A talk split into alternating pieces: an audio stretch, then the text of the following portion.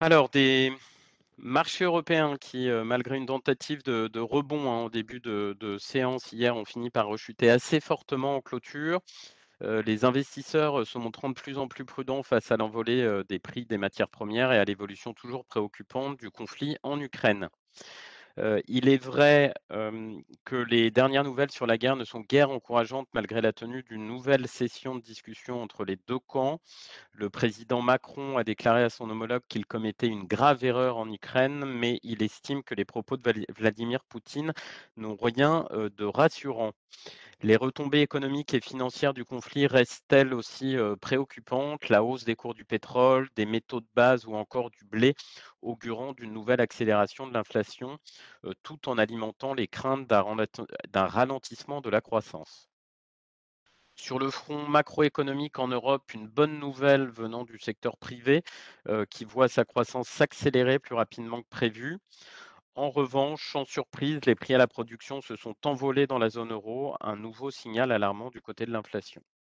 En synthèse, un CAC 40 qui a clôturé en fort recul de 1,84%, tout comme le DAX à moins 2,16% et l'Eurostock 50 moins 2,06%.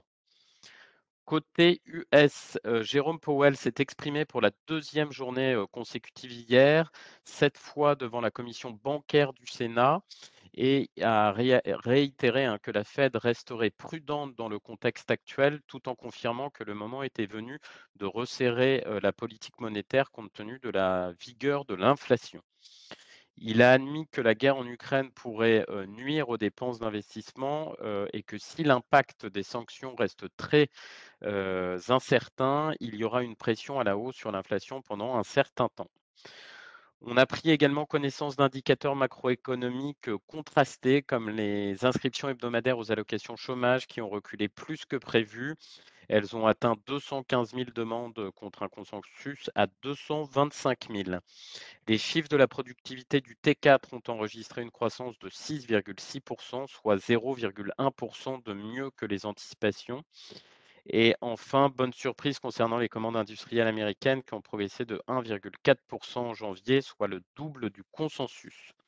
En conclusion, un Dow Jones qui a clôturé en recul de 0,29%, le SPI 500 à moins 0,53% et le Nasdaq moins 1,56%. Sur euh, le front euh, micro, euh, cette fois, on a appris que Michelin a annoncé l'arrêt de la production dans certaines de ses usines en Europe en raison d'importantes difficultés d'approvisionnement liées à l'invasion de l'Ukraine par la Russie.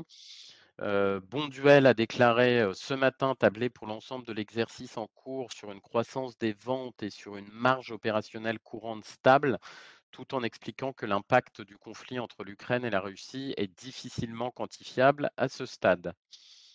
ArcelorMittal annonce suspendre ses activités sidérurgiques en Ukraine afin d'assurer la sûreté et la sécurité de son personnel et de ses actifs.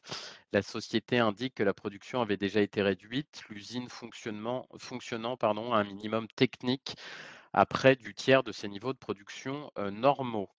Et j'en terminerai avec la Société Générale qui a averti d'un scénario extrême dans lequel la banque pourrait perdre la propriété de ses actifs bancaires en Russie, où elle chiffre son exposition à 18,6 milliards d'euros. Voilà ce qu'on pouvait retenir sur les larges caps. Je laisse tout de suite la parole à Nantes pour les petites et moyennes capitalisations. Bonjour, je conseille Manitou, résultat opérationnel courant 124 millions d'euros, soit plus 45%. Le résultat net part du groupe s'établit à 86 millions d'euros, soit une croissance de 119% et la dette euh, financière nette à moins 18,5 millions d'euros. Le résultat opérationnel courant arrive très légèrement sous les attentes et les objectifs. En revanche, le résultat net arrive 9% au-dessus des attentes, principalement du fait d'un taux d'impôt de 25% contre 34% attendu. La trésorerie nette ressort donc à 19 millions d'euros, bien meilleur qu'anticipé, ce qui permettra un dividende proposé de 80 centimes par action, soit un rendement net de 2,6% au cours d'hier. SESL, chiffre d'affaires 2021 à 422 millions d'euros, soit plus 46%. L'EBITDA ressort à 32 millions, soit plus 103%.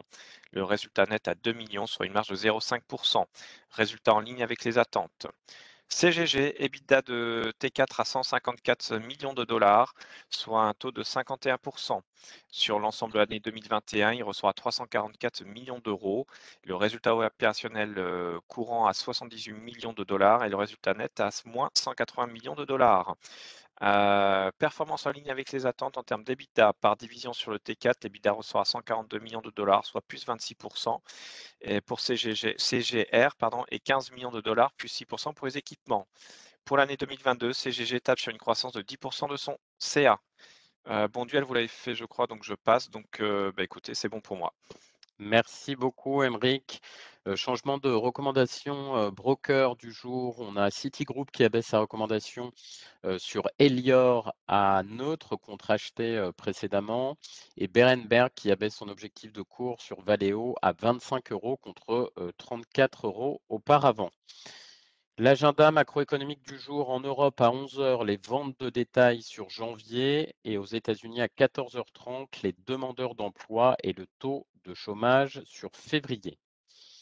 Un point rapide sur l'analyse technique du CAC 40, toujours baissier à court terme, un des futurs toujours baissier, un CAC attendu sous les 6300 points, 6286 pour le moment.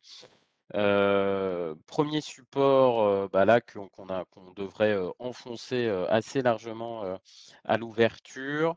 deuxième support qui est finalement la fin de, de, de l'épaule tête-épaule, la configuration technique qui nous amènerait sur les niveaux des 6120 points. ça, c'est pour le support majeur. si le marché devait rebondir on a en première résistance donc les 6420, puis 6625, des gaps laissés ouverts.